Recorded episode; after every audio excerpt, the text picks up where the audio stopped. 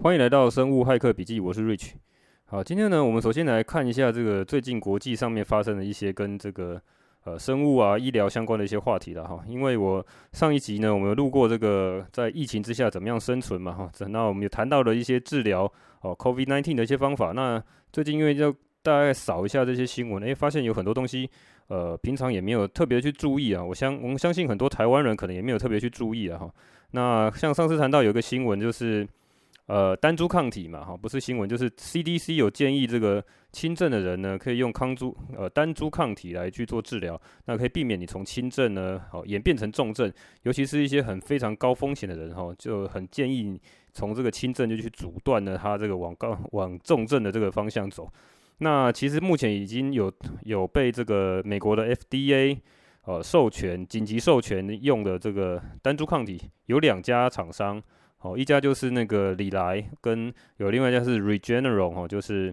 呃当初川普他用的那款那款药。好，那这两款药是目前这个 CDC 有建议的。那后来呢，最近我看到一个新闻，就是包括那个葛兰素，哦 GSK，哦这个也是超级大厂的药厂哈，也获得了这个 FDA 的这个紧急授权。然后它是第三个这个单株抗体的药物哈。那我记得应该是五月底的时候就授拿到了这个授权啊，因为他们开发这个药物有一段时间了。啊，不过它这个 GSK 这个药物，它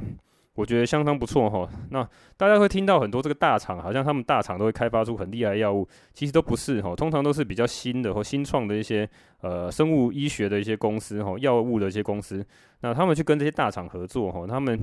本来的技术是从这些新的这个新创的一些公司来的，那但是因为他后来要去做大规模的临床试验嘛，那还要去做这个销售啊，一些呃销售的渠道啊，还要去分派啊，还要去做行销啊，哈，那还要去贩卖嘛，哈，所以都需要跟大厂的合作。那像这个 GSK，它也是跟一家叫 VIR 的，啊，应该念 Vir 吧，啊，Biotechnology 这这家公司哈，Vir Biotechnology 这家公司合作。那基本上他们那些。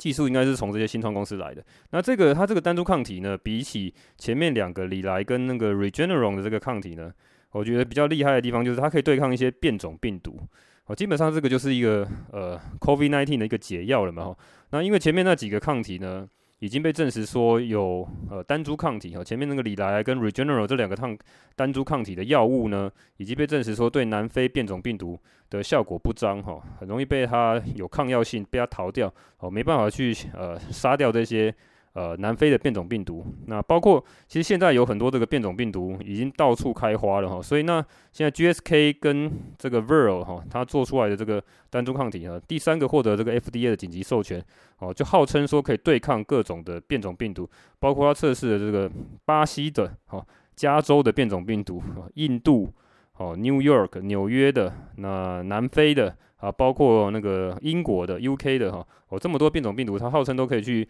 呃，去把它阻断它这个病毒哈，这个在早期的这个往重症的发展，和它去做这个抗病毒的药物。哎，我觉得这个新闻倒是蛮令人振奋的哈。这个美国爸爸又发明了第三种药物了哈。这个这种呃，在对对于人类能够对抗这个 COVID-19 呢，又又更进了一步哈。虽然这现在目前还是紧急授权的，因为这个单株抗体目前的这个。实际上面的应用还是没有非常的成熟，就是没有非常知道它所有大量的资料是不是有其他的副作用跟后遗症，那后续就继续的观察了哈。那这个讲回到我们现在台湾，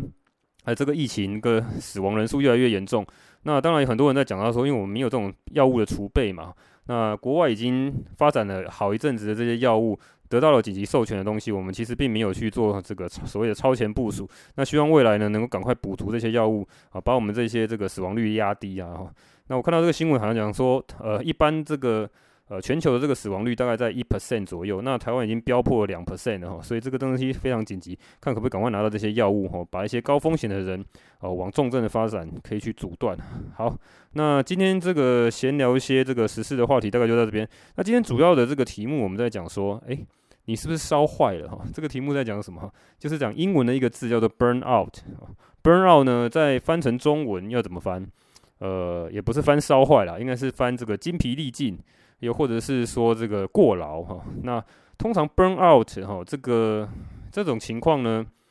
呃，有通常是几种可能啊。好，通常第一个是呃，你有过大的工作压力。哦，再来呢，就是你有育儿的压力啊，就是之前讲台湾这个少子化哈，其实你要养小孩，你真的很容易精疲力尽，你很容易过劳啊。哦，那再过来就是财务的压力，你可能真的非常的缺钱，又或者是你有这个欠欠的钱，又或者是你投资不当哈。那财务压力这边当然不是我们这个频道呃会琢磨的哈。如果你有这个需求的话，你可能去听其他的这个理财的，像 M 观点呐哈，Mula 大大他们就讲得很好哈。你可以包括你可以听这个谢孟恭的这个节目了哈。那育儿的话，你可能要去找育儿的频道哈。这边我可能也没有办法帮助各位。那这边我主要呢还是在讲。如果你有这个过大的这个工作压力，哦，让你精疲力尽，哦，你是上班族，或是你是像我一样，好，目前在做这个个人的创业的这个部分，哦，你很容易精疲力尽，哦，你很容易 burn out 烧坏了哈，你自己烧坏了，那该怎么办哈？好，那首先呢，我其实我觉得有一个核心的观点哈，我认为这个所谓的呃 burn out 哈，并不是因为太多的工作，哦，把工工作把你压垮了，并不是这样。并不是因为你，或是也也不是你过度的努力哈，哦，努力做做太多东西，而是你其实并不知道为何而战。好，因为如果你今天做的所有的事情都是觉得是一些垃圾的事情，都是一些垃圾的事情，好，那你这些，那你那些时间就过得很慢，而且你会过得非常非常痛苦。啊，如果你今天做的事情是你觉得非常的开心，比如像像我现在。呃，录 Podcast，然后我大量的去收集这些资料，这些东西都是我本来就非常有兴趣的。那我本来就有在研究，也也自己实际去操作的这些东西，那把它整理出来，然后呢，再透过录音的方式跟各位讲。诶，我觉得这个东西就让我产生了一个，呃，你们知道有一个字叫做心流哦，就是我觉得做这件事情会让我感到非常的愉快，哦，有点像是在做。打游戏那种感觉哈，虽然我已经很久没有玩游戏了，我还想起这个青少年小时候的玩游戏那种感觉哈，乘风破浪哈，升级打怪那种干净利落的那种爽快感哈。那在研究就显示，如果你有这种心流的话，你就可以制造这个脑内很多的多巴胺哈，产生这种所谓的新快感。哦，所以如果你今天做这件事情，即便你事情非常非常多，你有一缸子的待办事项。好，比如说你先 像，比如你开发软体的时候，有一缸子的这个 issue 嘛，哈，有各种的这个呃 bug 要让你去解，哈，那你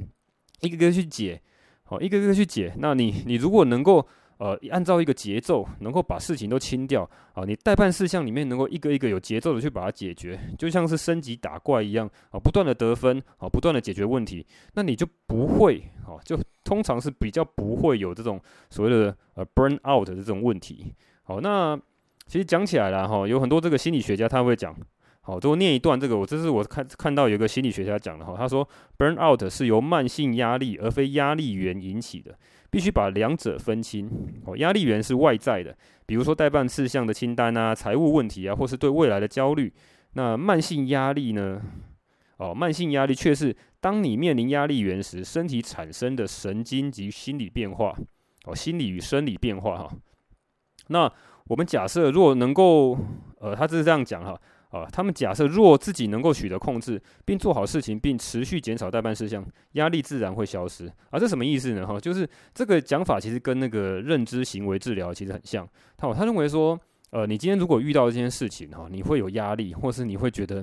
呃喘不过气，又或者是说你有遇到什么东西卡住了哈。那问题其实并不在于那个来源，有时候什么东西来卡住你，你会焦虑呢？你会呃忧郁呢？哈，呃，你会觉得说啊，就是因为这件事情，哦，压力太大，呃，老板对我太苛刻，或者是工作太多，我做不完哈，你会一直觉得那个源头就是外在的这个原因。那其实不是，因为你会想想看，这客观的事实来看。呃，很多人都同样面对类似的压力，呃，很多人都可以都是高强度的这个长时间的工作，但是为什么就是有些人没有事情，哦、他们可以很胜任、愉快、很愉快的去胜任这件事情，那有些人就会崩溃，有些人就会 burn out，哦、为什么呢？因为每个人面对同样的来源的时候呢，会有不同的反应。那其实真正重要的是你怎么去面对。啊，这些压力，而你产生的这些反应，讲是这么讲很简单呐、啊，但事实上你要去做的时候，你怎么可能会能够分得那么清呢？非常非常困难。你一定是根源是说啊，这个东西就是这压力来说，导致我这种很多这种身心上面的不平衡的问题哈。那那其实就是要分开来看。如果你今天啊，是如如果你今天是可以很快乐胜任这件事情，再多的事情来啊，很快的解决掉，那你一天可以做很长时间的工作，而且你还是可以觉得很愉快，而不会有这种 burn out 的问题，好吧？那所以所以就回过头来讲了哈，其实呢，如果你今天要避免从核心上面去避免你所谓的精疲力竭的问题，我觉得最最最呃关键最重要的是你要选对战场。哦，如果你今天去一直去待在一个，你就认为说，哇，这件事情我是不得已一定要待在这里，我没有其他选择，我不得不，好，我一定要在某个公司上班，我一定要做某件事情哦，因为我舍不得这里的什么什么事情，因为我舍不得这边的薪水比较高，那我去别的地方可能没有这个机会，那你没有地方去发挥，你每天就是为了，呃，不是因为你。从内心里面可以得到这种快乐的这个工作，你不是从内心里面觉得认同它，而且你你很能够发挥你的这个长才的这些工作，哦，而是为了些外在其他的事情，那你就会非常痛苦。那你很容易，你那个 burn out 的那个 threshold 哈，你那个临界值就会非常低，你三三不了三不五时两三下你就觉得实在太痛苦了，啊，所以其实真正呃第第一点哈，你要避免这种精疲力竭的问题，我觉得第一个你要选对战场。做自己真正感到有兴趣的事，能够能够让你真正进入有心流状态的这种这种事情。那当然，你很多人都会讲说，怎么可能呢？我很多事情我没办法选这个工作哈。那当然，我们这边不是这个所谓的呃教教你怎么样去职涯发展，然后选工作这个频道。我们在做这个 biohacking 嘛哈。那我只是讲这个比较大概的这个呃这个概念呐哈。因为比如说，好，我以前也是在大公司上面上班嘛。那可是我现在就选择说，我要去做我真正感兴趣。好，因为我长时间就在研究这件事情，我要把这件东西呃分享出来，那我就觉得说，这东西我可以达到一个呃非常真的是乘风破浪哈，过关打打怪的这种感觉哈。那每个人都有不一样的这个课题去做，那也许你可以先从一些 side project 去做，就是你不用去呃一开始就大幅度的去呃去做很冒险的事情啊，呃，你还是可以有固定的收入，但是你先从 side project 去做。我知道有很多的 podcaster 哦，在做录 podcast 的人，他不是。呃，专职的在录，他们通常都是在等到假日的时候，六日的时候呢，呃，有时间的时候呢，他就针对他的兴趣，哦、呃，去撰稿，然后再去做录音，然后再把它分享出来，那去看看这个市场是不是需要你现在贡献的这些东西。哦，那比如说像我现在在录这个生物骇客笔记，我就觉得很开心呐，啊，至少有几百位的这个听众，哦，都会准时哈，只要我丢出来，他那就会有人开始在听，而且会给我一些反馈，啊，会觉得说，诶，我这一集讲了什么东西，他非常有同感，好像比如说冥想的东西，就很多人讲不错，那上一集的聪明药，有人说觉得，诶，他很期待，那我不知道各位现在正在听这个 podcast 的人是不是有这种感觉，如果有的话，我我内心就会有一种感觉说，哦，我。有些人是真正很很了解我的，而且能够接受我的想法，而且呃，我花那么多时间准备，呃，我的这份心意是有传达到你们的心里的。这种感觉其实我觉得很奇妙。录 Podcast 我觉得某种程度呃也是有点舒压。如果你今天想要啊、得到一种心流的感觉，也许你可以试试看来录个 Podcast 哦，你不需要去想说你一定要呃多么厉害啊，你要多多少人去听，那但是。你可以去先从你自己真正感到有兴趣的事情，选对一个战场，你自己另辟一个战场，然后呢，去主导这个战场，好，那让让你能够达到这个心流的状态。好，那第三点，我认为呢，呃，你怎么去解决这个精疲力尽的方法？好，还有一个就是，你如果是非核心的业务，你尽量去外包。好，那如果你今天是美国人的话，那你就非常方便，因为很多美国人都说，他可以把很多东西外包给谁？外包给他外国人。好，什么外国人？外包给印度的人，因为印度人英文很好嘛。哦，你你要写程式包给印度人。哦，你甚至要做客服，你还外包给印度人。哦，你要去做秘书，哈，有很多这种所谓的这个个人工作室，那他不请不请台呃不是台湾不请美国人当秘书，他直接去找印度的有一种秘书的工作，他有公司专门帮你做处理一些这种行政的一些哦，我们认为所谓的杂事的东西。所以如果你是美国人的话，你很容易去外包这件事情，因为呃印度有很专业的分工在这件事情。那如果你今天是台湾人，那就没办法，对不对？其实没那么多服务。也许有了，搞不好中国大陆有，有一些他们这个目前还这个收入比台湾还要低的这些城市，也许他们有做这种外包的这种行政的事务哦，但是这相对还是比较不方便嘛。好，不过我就觉得台湾人其实可以 外包给美国，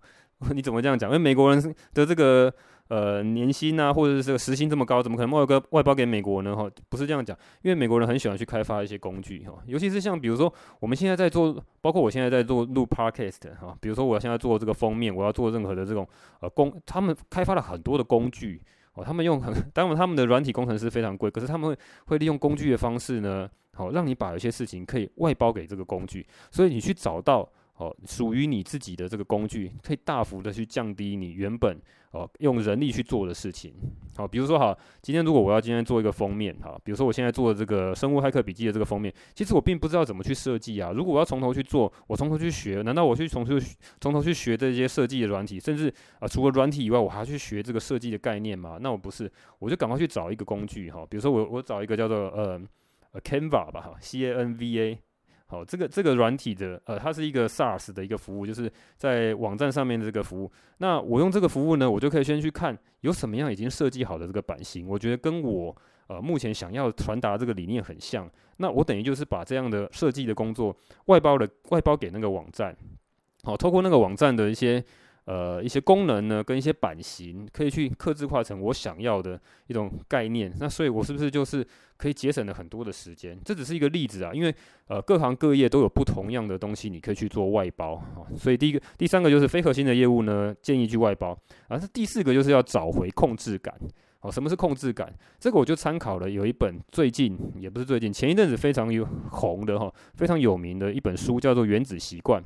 好，那。那所谓真正的控制感呢，并不是所谓的成果，好，因为成果你很难去控制嘛，啊，你这世界就是这样啊，什么东西你就算很努力的去做，你也很难去保证它的回报是跟你的努力是有正果的。比如说，好，我现在录了那么多 podcast，其实我录了十几集了，可是其实跟我预期还是差很大。我就觉得说，如果我把这个成果当成是这个收听的人数。我很感谢现在正在收听这个 podcast 的这些人啊，几百个人都是我的知己哈，都是非常 了解我、喜欢我哦，希望可希望听我讲话的这些人，我非常感谢你们这些人在听。但是我会觉得说，如果我是把这个成果当成是我努力的这个呃相对比的线性的来看的话，我会觉得说啊，我怎么花了这么多力气？诶，我我录了大概十几个小时吧，我应该录了十集了嘛，那还有一些什么特辑啊，那但是每一集我都花很多的时间准备。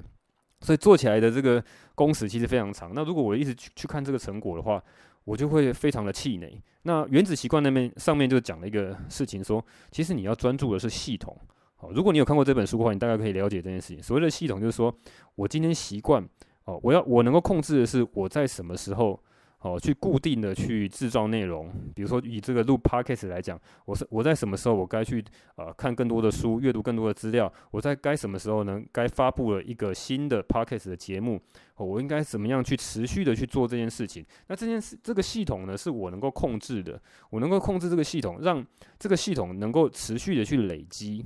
那什么时候会有一个成果？那就是要看，有时候看运气，跟有时候看它的累积的量。那通常这个东西不是线性的，它需要是一个累积到一个程度之后，哦，到一个临界点的时候，可能就会突然往上爆发。哦，当然是可能的，就看有时候是看你这个本身的才能跟遇到的这个机缘，还有遇有没有遇到贵人，你或是你的机运跟运气的的差别的。但是我们能做的，并不是去控制什么时候会发生这件事情。好，而不是，也不是说我们希望它是个呃线性的去增长，而是我认为是我能够控制的是用去控制这个，我每天能够去累积复利，累积我这个呃本身在这个讲能量吗？也不是，本反正就是累积我这个内容呢，累积我现在这个这个习惯吧，哈。那这原子习惯大概就在讲这件事情，怎么样去找回控制感？呃，我是建议有人可以去读一下这本书，如果如果有的话，或者是网络上找一些这个呃这本书上面的这个有些很多人去做这个笔记，因为这本这本书非常红，很多人把里面做一些摘要哈，大家可以去看一下，他大概讲的这件事情。好，那再过来也是原子习惯讲的哈，就如何去打造一个高效的环境。好，高效环境很重要哈，就是他希望他的概念就是说，让你的行动轻而易举。好，举例来讲说，如果你今天呃你要做任何事，比如说你要学任何东西，好，你在一个你就要一个固定的一个呃，比如说你有一个固定的书房，然后呢，你可能就要把固定的书本，好，你去节省掉很多的步骤，比如说你现在看这本书，你光是要翻开这本书，可能就是一个 effort，好，就是一个要花力气的事情，你可能就会抗拒。那如果这本书本来就翻开了，好，你走你光是走进这个地方，那你就看到这本书的内容，那你可能就会继续看下去。那比如说我今天要做这个资料的收集，那我可能就会先把呃我找到的这些网站呢，全部都先开好。好，那当当我今天需要去做呃长时间高强度的去把这些资料做吸收，而且去统整，然后去再做做 compile 哈，就是把它合合在一起，然后整理成这个新的 podcast 的创作的时候，那我可以先把这些东西都弄好，那不要有其他东西干扰我。我可能进来，诶，不要先打开的页面是脸书的画面哦，不要打开的是其他网站的画面，我的专注力就被它吸吸引了，而是让我能够轻而易举的跳进这个工作的情况。好，那这就是一个很重要的一件事情嘛，哈。如果你今天能够打造一个呃高效能的环境，也能够让你的控制感更高。那再过来第六点，我认为是有计划的偷懒。好，什么是有计划的偷懒？呃，就是说呢，你必须要排定一个时间，就像运动一样，你必须要排定一个时间，这个时间就专门在放空跟耍废用的。好，让你的这个大脑呢有一种感觉，说你并不是一直长时间处在一种高压，而是你有固定那段时间。哦，即便你现在这个时间你还是可以工作，哦，即便你这个时间你是还有这个余裕可以继续去呃去上班，或是继续继续做其他的事情的时候，你还是要固定排一个时间啊，把那个时间空出来，然后让你大脑有个记忆说，诶，我现在已经偷懒过了，已经已经 OK 了，爽过了，耍废过了。那之后呢，你你。更能够去在其他的时间更能够发挥这个专注力去做，那再来就是省下所有，呃，第七点就是省下所有可省的脑力哈，这就讲避免太多的选择。好，那举一个例子就是像呃，Steve Jobs，哦，他在每次公开的这个演讲里面，你发现呃后期的哈，他在最早期，如果你有你有去看那个苹果很早期，我相信这边大部分听众应该都是没有去注意到，哦，那个贾伯斯在这个后期在公开的这个露面的时候，他通常都只穿。呃，非常类似，几乎是一模一样的这个服装哦。他上上衣是穿那个黑色的这个呃高领的这个衣衣服嘛，好，那第那个下半身就是穿那个牛仔裤，那好都是固定的牌子。那他他他就是把这个选择呢降到最低，他根本就不用去选择说他要穿什么衣服啊。他固定的这个 image，他给人的这个印象就是这样，他一定是穿这样子出场哦。所以这个东西他他在他的这个衣柜里面呢，据说比如说他有七件，好，礼拜一到礼。礼拜天，哈，周一到周日，每天就一件一模一样的衣服，那这样可以大幅的降低你的选择。好，如果你今天是啊，今天如果你是女生，你可能会需要更多的这个装扮。那如果你今天是男生，啊，你需要高这种呃高强度的这个工作，而且你需要更多的专注，你可以去避免更多的选择，省下你可以省下的所有的脑力。你不需要去，因为光是选择就要花费很多的意志力跟脑力，好，更容易让你 burn out 啊。那再来就是所谓的完成比完美更重要。好，什么是完美？就是我今天一定要把，好，举个例子，我今天录 podcast 啊，我今天发现，其实你各位可以听到，我前面的那些 podcast 其实很多时候都不完美。好，常常的时候录录录录，诶诶，有突然有一段时间就是很长的时间就没有讲话，你会觉得很奇怪。好，那如果我把所有的这件事情，都因为 podcast 很长，我反复去听，然后去修剪去弄，我已经呃大概做到我觉得还 OK 的这个程度了。那但是因为我需要它完成，我完成就是我必须要发布好给各位听到。所以如果我今天去非常的 picky 的哈去挑剔所有的这个细节，我可能就要花很久的时间才能出一集。那这样的话呢，呃，对这个各位在听的这个体验也不好，因为我等很久。那在对我自己这个。呃，这个事业上面这个累积，呃，这种影响力也有很大的、很大的负面的影响。好，所以我觉得完成比完美重要，尤其是现在这种网络时代，很多时候都是先把东西丢出去，然后测试一下水温，好，看看有什么东西可以修改，然后快速的去修改。啊，比如说我上次去录那个呃故事的这这个节目嘛，录给小朋友听，诶，我就觉得很失败，哎，但是没关系啊，我是觉得可能这个反应没有很好，那因为现在讲故事的那些人都太厉害了嘛，我我拼不过他们，我。我我本来就不是做这个这样的一个频道，那我硬要去切过去，我就试试看，哎，那不行，没关系，我马上去做反应嘛，哈，完成比完美更重要。我想到一个 idea，我可以马上试一下，呃，nothing to lose 嘛，对，没有什么东西好失去的。我本来就没有，我本来就没有那个那一些的听众来听，但是我试试看嘛，那搞不好有些人会，那如果反应不好没关系，我们还是继续做我们现在的老本行嘛，继续继续去强化我现在做的这些内容，我觉得很不错。好，那第九点就是刚刚讲的 nothing to lose。你要仔细去观察哦，要把握一些机会哦，然后全力去执行哦，我觉得这个很重要。那再来就是，呃，我认为工作的节奏也非常非常重要。工作节奏怎么去掌握呢？啊，这是第十点哈，我列了好多点哦。然后这是我这几年来的这个心得啦，还有我看到很多不同书上面觉得这个有用的东西，我自己也测试过的哈。那工作节奏的重要重要性，大家不用我觉得应该不用特别解释吧。举一个例子，就是用番茄时钟工作法，哦，这就是一个很棒的一个节奏，就是你已经二十五分钟的强度的高强度的工作，然后你休息五分钟，那这个休息五分钟你可以耍废，或或者是你可以做呃 meditation。之前我们讲过，你可以去让这个时候去做一些放大脑真正放松的这个冥想的工作，哦，这个这个就是一个节奏的的的掌握，哦，不要在二十五分钟内让人家打断你的工作，因为你会预期说这段时间我就是要。把一个事情做到一个 atomic 哦，就是一个完整的一个事情做完，哦，那你中间如果真要打断的话，这是我预期就是会被打断的时间，而是我故意去打断它的，二十五分钟我就打断，然后再去看看呃有什么杂事要去处理的，我赶快把它处理掉。那时间杂事时间过了之后呢，我就继续恢复了我这个要进入心流状态的这个工作。那这样子其实是可以。我光是觉得这一点就可以大幅的降低你这个 burn out 的这个几率哦。你的 burn out 常常就是因为说你他妈的做两下，那被打断，那后来你要再回复那个状态，你要花很多的力气再回复。哦，那你常常这个这边打断回复，打断回复，那你光是这个东西就消耗了很多的精力。好，我觉得这个东西就是这样。还有另外就是像比如说你用 email 去沟通的话，哈，如果你很多人会喜欢把它做成一个 PDF 档啊，或者要做一个很大的 PowerPoint 档，那你收到这个 email 的时候呢，你需要去把它打开。好，这就回到刚刚讲那个，呃，第前面几点，前面讲的就是说，你不要，你要让这个东西是很容易去做的哈，而不要是它很很复杂、很困难去做。好，所以你如果去打断这个工作结构节奏了哈，你你收到一个 email，你本来可以从文字档就可以一二三四点哈，你用那个 bullet 或用这个几点几点去去看，那就非常清楚。那如果你今天又又又要再去开一个很大的档案，我要等待下载，要等待打开，那就是整个打乱了这个工作节奏哦。包括跟你合作的人，其实都非常的痛苦辛苦。尽量能够再用单纯的方式去表达一件事情，就就让他单纯的方式去表达。好，那最最最后一点哈，我觉得呢，你大家必须要去全力去守护你的睡眠。睡眠真的是前面讲的这个脑力的这个部分嘛，真的是非常非常的重要。哦，你如果要避免你 burn out，你精疲力竭，你必须要全力守护你的睡眠。那睡眠的这个方式我前面也讲过了，那有兴趣再回去听吧哈。那睡眠基本上就是有几个营养品嘛，这个左旋茶氨酸，我们常常讲的左旋茶氨酸，还有这个镁，喏，还有什么？呃，还有那个甲基 B 十二，我觉得这个都有帮助。好，那再过来就是说睡眠哈，我最近发现一个方法。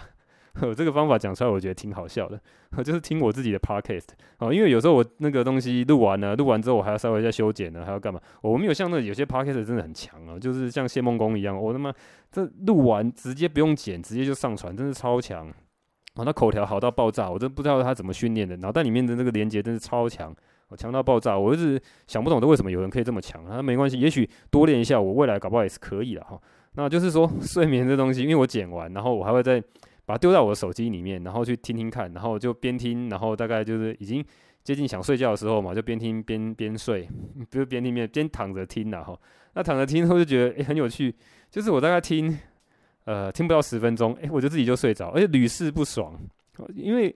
可能这个声音就是很单调吧哈，男生的声音又不是很尖锐，然后那我的声音我自己听听听，也许我自己对我的声音很熟悉，我自己可能喜欢自己的声音吧，我去查过了哈，好像。